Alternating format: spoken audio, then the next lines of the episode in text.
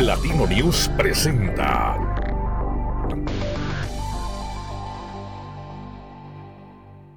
Hola, ¿qué tal amigos de Platino News? El día de hoy estoy muy muy contento ya que pues tenemos ya eh, nuevos invitados, empezamos una serie de entrevistas aquí con, con nuevos personajes que nos van a, a traer más, más cosas a nuestro eh, entender, vamos a entender cómo está pasando cosas en nuestro estado que a lo mejor ni siquiera, ni siquiera, perdón, sabíamos. El día de hoy cuento con la gran, eh, eh, pues ahora sí que visita, no, no podemos decir visita porque la pandemia no nos lo permite, pero tampoco podemos irlo a visitar allá al Congreso, al diputado Armando Rangel. ¿Cómo está, diputado? ¿Qué tal, Gilberto? Pues muy contento también. Creo que es muy importante para nosotros el poder rendir cuentas con la sociedad y, más ahora en tiempos que se facilita por la presencia de medios importantes que, que entran a las casas o acompañan a la gente en la calle a través de las redes sociales como es Platino News. Es una, un verdadero privilegio tener la oportunidad de platicar contigo, Gilberto. Muchas gracias.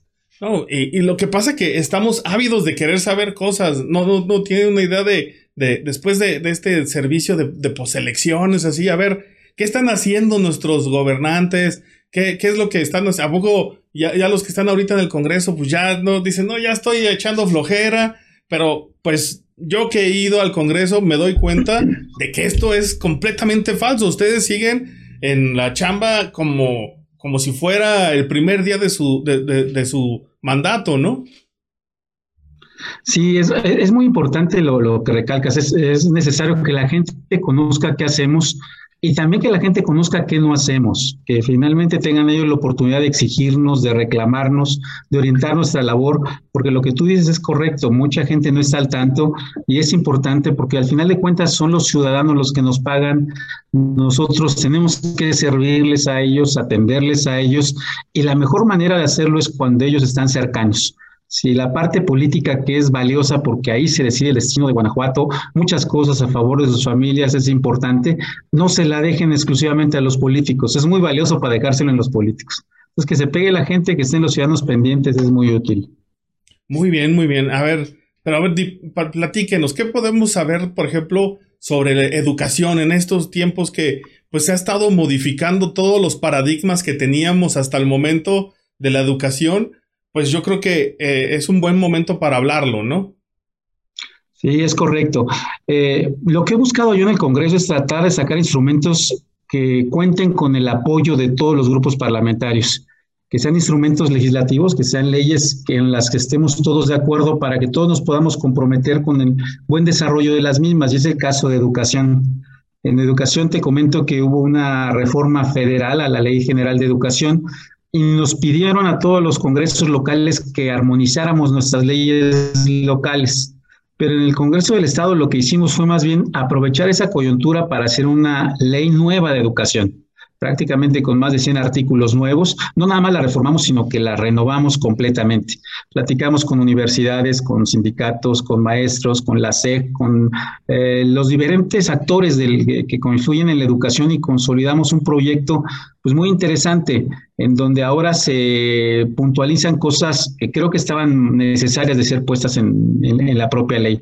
Una de ellas es la importancia que tiene el fortalecer la educación de los jóvenes con herramientas que les permitan ser más competitivos idiomas, tecnologías, robóticas y cosas que en la globalidad, que tú entiendes muy bien, les eh, requieren las diferentes fuentes de empleo y que no necesariamente era nada más el trabajo para el cual ellos se formaron. Entonces hay una área de ahí eh, de oportunidad importante, el meter también a los padres de familia a estar más al pendiente, ya no nada más como un derecho, sino también como una obligación, participando con las necesidades de las escuelas y con las opiniones que los propios docentes requieren. Eh, de igual manera, acercarnos a la educación privada, buscando que sean mucho más fáciles los trámites para que ellos puedan prestar el servicio y, buscar, en, resumidas cuentas, que tengamos una educación de acuerdo a las nuevas circunstancias.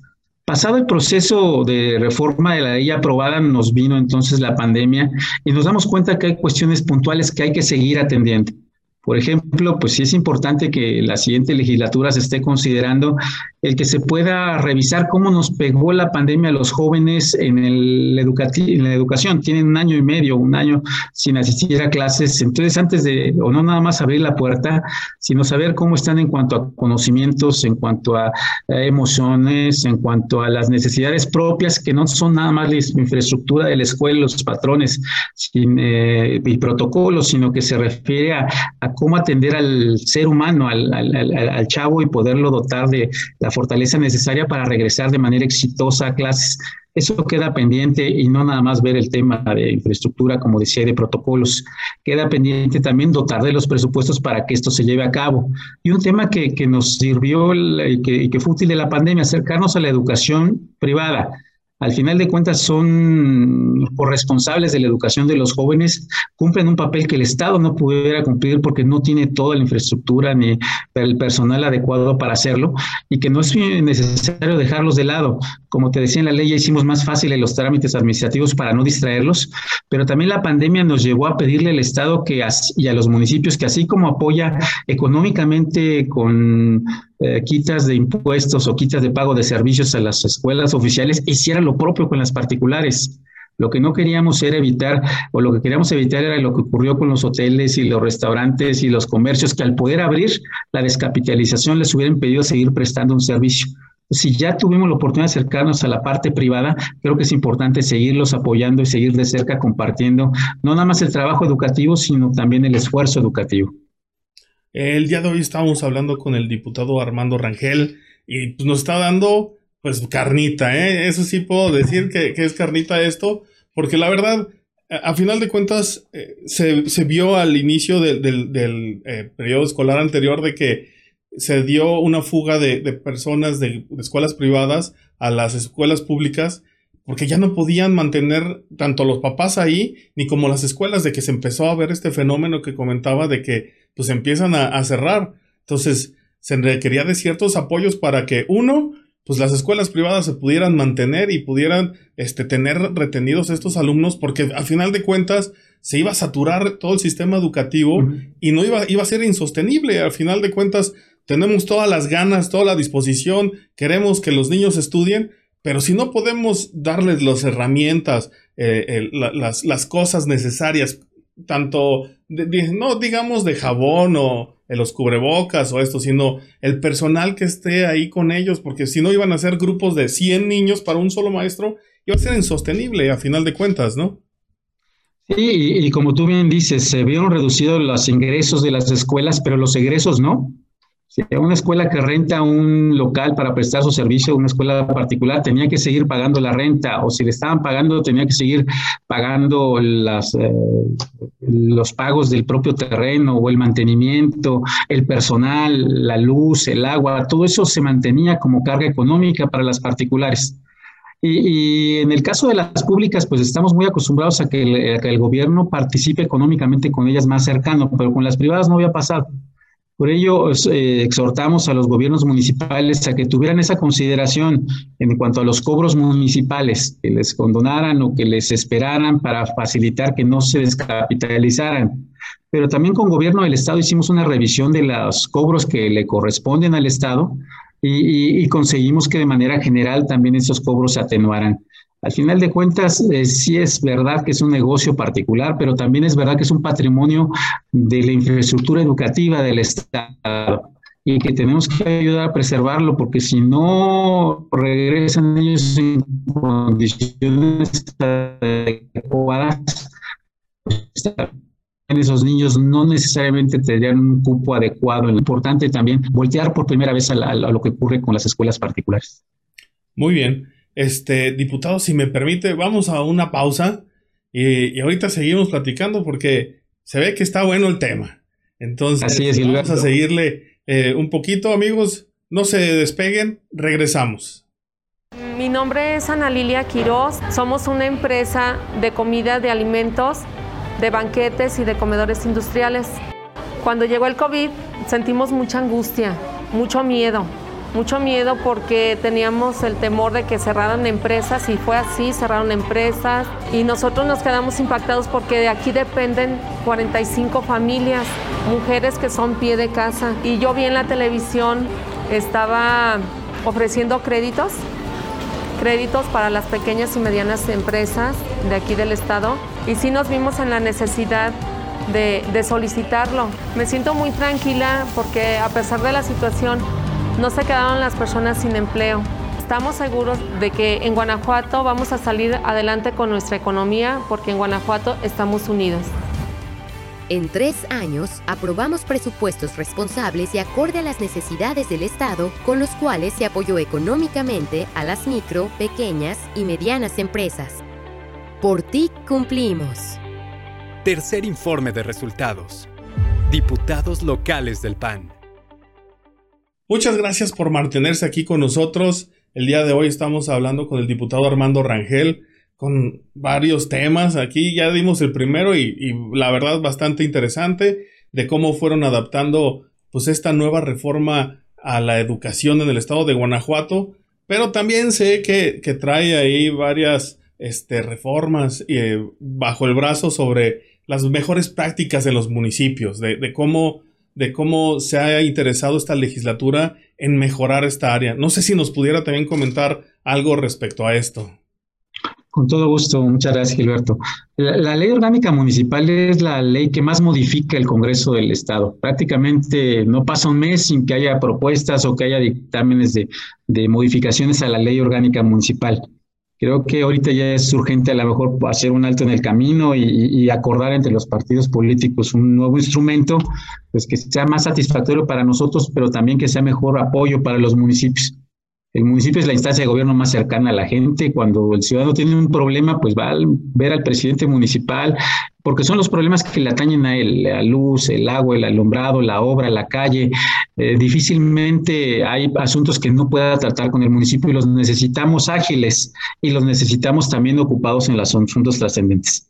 En cuanto a agilidad, pues se ha hecho un trabajo también eh, interesante en cuanto a proponer que ellos empiecen a trabajar con el gobierno en la medida de sus posibilidades, que tengan también la posibilidad de optimizar también los procesos para hacerlos más eficientes, eh, que tengan nuevas funciones. En el caso del turismo se abre un área de oportunidad para los municipios. En el área de seguridad también un área de oportunidad importante para el municipio. Y, igual en el caso de los contadores, buscar que también estos sean electos ya no tanto por una cercanía con los políticos y sus partidos, sino por el propio ciudadano. Por ahí consejos ciudadanos que convocarán y que analizarán perfiles y que propondrán al ayuntamiento las ternas de contralores para que que esa dependencia no sea tan cercana al, al, presidente y al ayuntamiento, porque los van a revisar en la cuenta pública, sino con los propios ciudadanos. Entonces, procesos de esa naturaleza se revisaron, pero también, como te decía, temas importantes para la sociedad, y mencionaba el caso de seguridad pública, que creo que es el que más nos importa a los ciudadanos. En ese ánimo, creo que hay que destacar dos temas. El primero es el que se buscó que a falta de recursos federales, los municipios tuviesen recursos para seguir fortaleciendo sus policías. Gobierno federal cree que es una función que tiene que atenderse desde la federación y a través de la Guardia Nacional, contrario a lo que muchos pensamos, que tiene que ser una policía sólida en el municipio la que prevenga y atienda los conflictos en el propio municipio. Por ello, a la falta de estos recursos, pues se crea un fondo que les permita a los municipios seguir trabajando, fortaleciendo, capacitando, equipando a sus cuerpos de seguridad, pero al mismo tiempo con puntos muy importantes de que tienen que atender, porque si no ese recurso se va, no se les deja carta abierta, sino que tienen que hacer la tarea para poder realmente seguir accediendo a estos recursos.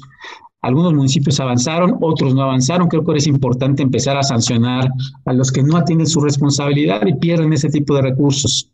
Pero por otra parte también se eh, les pidió a los municipios o se les ordena a los municipios formar consejos de seguridad con los maestros, con los comerciantes, con los empresarios, con los deportistas, a fin de que primero hagan un diagnóstico, que nos digan cuál es el problema de seguridad en el municipio, dónde hay focos rojos, en qué parte hay focos naranjas, qué áreas de oportunidad tenemos, y después de un diagnóstico, entonces sí hacer un programa de trabajo que involucre a la sociedad, qué le toca hacer al magisterio, qué le toca hacer a los comerciantes y qué tiene la obligación de hacer el propio municipio para poder brindarle a la sociedad una Mm, seguridad que hoy en día no tenemos. Entonces son puntos importantes que se incluyeron en la, en la ley orgánica municipal que esperemos que sigan dando o que empiecen a dar frutos y poder entonces hacer que el municipio sea una instancia mucho más moderna, pero también muy eficaz. No sé, no sé si este mismo planteamiento sea, eh, pues para mí se me hace que es un reto también para ustedes, porque no es lo mismo aplicar este nuevo reglamento a Hichu, por ejemplo, y aplicarlo a, León, ¿no? Que, a lo mejor dices, pues es cuestión de, de, actitud, de presupuesto, de... Pero pues luego, si quisiéramos llegar, no sé, a tener que se pudieran imprimir actas de nacimientos eh, en un expendio, como hemos visto que lo hacen en, en, otros lugares de la República, pues no es la misma eh, infraestructura que podemos llevar a un lado que al otro, ¿no? Esto, eh, pues también es una limitación que ustedes pues están, este, pues diciendo las mejores prácticas, pero también los municipios necesitan poner de sí para que se pueda llevar a cabo, ¿no? Sí, tiene que ser acorde, por ejemplo, en el tema de la pandemia, en donde suponíamos que, este problema iba a estar presente precisamente en esos municipios, en Anarje, en Atarjea, en Quichú, pero, pero de repente descubrimos cosas importantes. Por ejemplo, en el caso de Atarjea, pues prácticamente todas sus comunidades, que son pocas, pero todas, tienen también servicio de Internet gratuito en un lugar público, lo que no ocurre incluso en León. Entonces creo que hay áreas de oportunidad eh, interesantes que nos permitieron descubrir y que creo que, que, ese conocimiento más cercano de una realidad que la vemos muy lejana nos puede ayudar también a hacer un trabajo mucho más efectivo. Y yo creo que ocurre aquí igual. Evidentemente no puede haber el mismo grado de exigencia en cuanto a desarrollo en dos municipios tan disímbolos, pero también la realidad les exige cosas distintas. A Guichú a lo mejor no le están requiriendo que tenga una academia de policía porque las condiciones no las requiere, pero sí creo que es importante que ellos empiecen también a pensar en capacitarlos en academias externas al municipio y que no dejen de hacer sus exámenes de confianza y que no dejen de equiparlos y que incluso empiecen a priorizar temas como la seguridad por encima de temas que ocupan estos municipios como la feria o como la festividad o como ese tipo de cosas que, están divorciadas un poco más de la necesidad del habitante de ese municipio. O habría sí que atenuarlo, pero también acercarnos para ver la realidad que, están viviendo ellos y acompañarlos. Qué buen ejemplo y, me, me, deja un buen sabor de boca lo que me comenta, diputado, de que pues a lo mejor la solución que ustedes están hasta inclusive a lo mejor planteando es de que venga de municipios más chicos a municipios más grandes, donde ya vimos que sí se puede hacer ese tipo de cosas ahí y que lo, nosotros, por creernos de que estamos en un municipio más grande en León, pues digamos, no, esta es la, forma de hacerlo y nosotros al contrario debemos de aprender de un municipio donde allá ya tienen internet en, bastantes eh, lugares públicos y acá pues es casi casi un lujo, ¿no? A final de cuentas. Correcto. Y, más aún, en el caso otra vez de Tarjea que mencionas, eh, es un municipio que le invierte a la educación como no lo hace otros 45 municipios. Eh, la dispersión que tienen de población les obliga a las presidencias municipales ahí a pagar el servicio de transporte y ves entonces invirtiendo en, hace tiempo, pues, incluso en los equipos de, construcción, en las tolvas del municipio llevaban alumnos. Hoy ya han tenido ellos que adquirir eh, vehículos especiales y gastar en gasolina y gastar en un sistema que no lo hace otro municipio porque no tiene ese problema. Entonces creo que como lo que tú dices es muy cierto, Gilberto. Es importante ver que hay buenas prácticas de gobierno incluso en municipios pequeños. Bueno, este, estamos hablando el día de hoy con el diputado Armando Rangel, este, varios temas y el último que quisiera tocar es cómo hemos estado en el ambiente electoral, ya independientemente de las campañas y esto, cómo ha sido eh, el trabajo legislativo, este, ahora que estamos en el cierre de esta legislatura. Mira, el, trabajo fue muy responsable de, parte de todos los partidos políticos que tenemos presencia en la Cámara porque entendíamos que una reforma electoral tiene que ser apoyada por todos. Si desde la elaboración de la reforma a la ley hay inconformidades o hay disgustos de algún partido, pues haces que eso se refleje en la elección y que vaya a haber, eh, pues no problemas, pero sí impugnaciones y cosas que no son deseables. Entonces, lo, lo, primero fue que acordamos que teníamos que salir juntos en un instrumento que apoyáramos todos porque tenía lo que todos queríamos aportar. Después platicamos con los expertos, estuvimos con el Instituto Nacional Electoral, con el Estatal Electoral, con los tribunales, con todos los que son protagonistas en una elección, platicando cuáles eran sus expectativas y sus problemas que tuvieron en la elección anterior. Y nos dijeron por qué hubo impugnaciones, por qué faltaba claridad en la ley, por qué tenía que adoptarse criterios más puntuales. Y nos dimos a la tarea corregirlos todos estos. De tal manera que hoy me da gusto que pasamos la prueba de fuego hace tres años, porque creo que sí es un buen trabajo, creo que los partidos se abocaron también a atender lo que se tenía que atender y tenemos una ley mucho más ágil, más acorde a la realidad, pero también metimos cosas que, era importante fortalecer. Por ejemplo, el tema de equidad, pues había que seguir avanzando en garantizar que las mujeres tuvieran la participación igualitaria, pero también que se sancionara los agravios que ellas tienen en un proceso electoral en donde por el, cuestiones de género las descalifican o las atacan incluso, y habría que poner un alto a ese tipo de asunto, no nada más en cuanto a la, los espacios para ellas. Y el otro tema fue el tema indígena, en donde teníamos que reconocer que hay municipios como los que hay en mi zona, en donde la población indígena necesita también tener presencia en el ayuntamiento para que les asignen presupuestos, les resuelvan sus problemas eh, cotidianos y se consiguió también que por primera vez se hiciera una participación indígena en la, en, la, ley electoral, permitiendo que en aquellos municipios donde hay una población importante, los partidos se vean obligados a proponer eh, fórmulas para integrar el ayuntamiento de naturaleza indígena. Hoy también eso ya lo conseguimos y es una realidad para la gente que vive en Tierra Blanca y que vive también en, en Victoria, por ejemplo, pero creo que son asuntos en los que se tiene que seguir a, adelante. Pero la importancia importante, la enseñanza importante es que si nos decidimos a trabajar olvidándonos de intereses partidistas y de colores, podemos sacar un instrumento que nos conviene a todos, que nos complace a todos y que funciona bien como fue el caso electoral. Creo que aquí hay una enseñanza para el resto de los, de los temas que tienen que atender en un Congreso local. Hijo, Qué, qué, padre esta, esto que me comenta, porque honestamente eh, ahora sí se ve como algo eh, democrático, ¿no? A final de cuentas era como alguien relegado la población indígena y que ya sea parte de esto, pues habla del avance también que estamos teniendo como sociedad en, en Guanajuato y que ustedes hayan podido realizar este trabajo, pues habla de los siguientes pasos que debemos de estar haciendo, ¿no? Sí, así es. Se tuvo que consultarles a ellos. Cualquier reforma que ataña a una comunidad indígena tiene que entrar en un proceso de consulta y fue difícil por la pandemia, pero estuvimos con el Consejo Estatal Indígena, estuvimos platicando con comunidades y lo valioso, surgieron puntos que no habíamos visto los diputados. Eh, visiones que no teníamos los diputados y ellos mismos enriquecieron la ley en ese sentido. Entonces creo que es importante de verdad buscar la participación de la gente y que ellos te digan, pero también obedecerlos. Y creo que es un ejemplo, te digo, que, que nos queda muy claro que puede ser útil para otras reformas. Si eso mismo ocurriera con la ley orgánica municipal que comentamos o con las leyes de seguridad, en donde el ciudadano participa y dice, yo quiero que esta sea responsabilidad mía como padre de familia o mía como campesino, yo creo que pudiésemos trabajar mucho mejor. Por ello, lo que comentábamos cuando iniciamos la plática, es importante que el ciudadano se acerque también a través de medios como ustedes, Gilberto, y, y puedan pues orientarnos, exigirnos, presionarnos y llamarnos a cuentas como Platino News.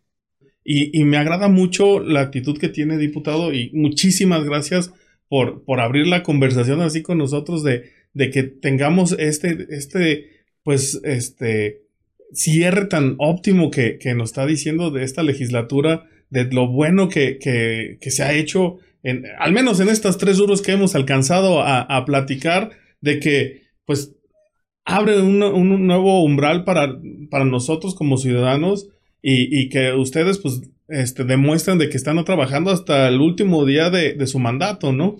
Sí, es correcto. Y reiterar esa invitación. Yo creo que, que en la medida que el ciudadano participe en la cuestión pública, no nada más votando, sino exigiendo, presionando, criticando también a los que faltan y criticando a los que no hacen nada o a los que hacen malas cosas, en esa medida nos obligan también a nosotros a perfeccionarnos, porque de otra manera entramos en un espacio de confort en donde si nadie te exige, nadie te dice, nadie te orienta, pues también no hay manera de que tú de manera eh, personal quieras dar buenos resultados. Sí se necesita que el ciudadano esté eh, empoderándose, porque realmente la democracia es eso, que el ciudadano se empodera, no nada más elige, sino que también construye, participa, orienta. Pues muchísimas gracias, diputado. Eh, en ¿Algo más que nos quisiera comentar? Agradecerte a ti, Gilberto. Creo que es muy valiosa la labor que, que como persona haces, pero también como, como la que realiza Platino News. Creo que lo más valioso es poder informarle a la gente qué es lo que se hace para que ellos no te aplaudan, sino para que ellos te exijan, para que ellos te llamen a cuentas. A nosotros no nos tienen por qué aplaudir, eh, nos tienen que poner a trabajar. Y solamente se consigue cuando se enteran de lo que se hace y puedan valorar si está bien, si está mal o qué falta, gracias a medios y a personas como tú, Gilberto. Muchas gracias. No, muchas gracias, diputado. Eh, eh, ¿En dónde lo, lo podemos ubicar? Está, ¿Nos puede decir sus redes sociales? Claro que sí, mi red social, eh, mi Facebook es Armando Rangel Hernández, igual también mi, Instagram, mi Twitter es eh, arroba Armando eh, R-A-H-E. Entonces ahí, ahí nos pueden dar seguimiento, e incluso invitarlos a que nos acompañen en redes sociales. Yo soy de un distrito alejado del noreste, me toca Jichúa, Tarjea y todos esos municipios que son ricos en naturaleza, la naturaleza ha sido pródiga, pero también en gente, tradiciones, cultura, gastronomía, y procuramos en las redes sociales darle un espacio especial a eso. Sí, quiero invitarlos a que conozcan esta zona, que sepan que... Eh, chulada, a mí me encantan las cascadas de Hichu. Así es. soy fanático de las cascadas ahí en Hichu. He ido varias veces. Este, tengo bastantes amigos ahí. Y pues un placer ir a, aquella zona, diputado. La verdad es de que es buen profeta usted de, de, su zona. sí, de, verdad. Y, ojalá la próxima vez que vengas me avises y podamos acompañarte e irnos a comer unas carnitas de res que son únicas allá en Doctor Mora o un, colonche aquí en San Luis de la Paz o un pulque y cosas que son propias de aquí, unos nopales, ver las cactáceas gigantes, las pinturas rupestres que son las más importantes del país aquí en Victoria.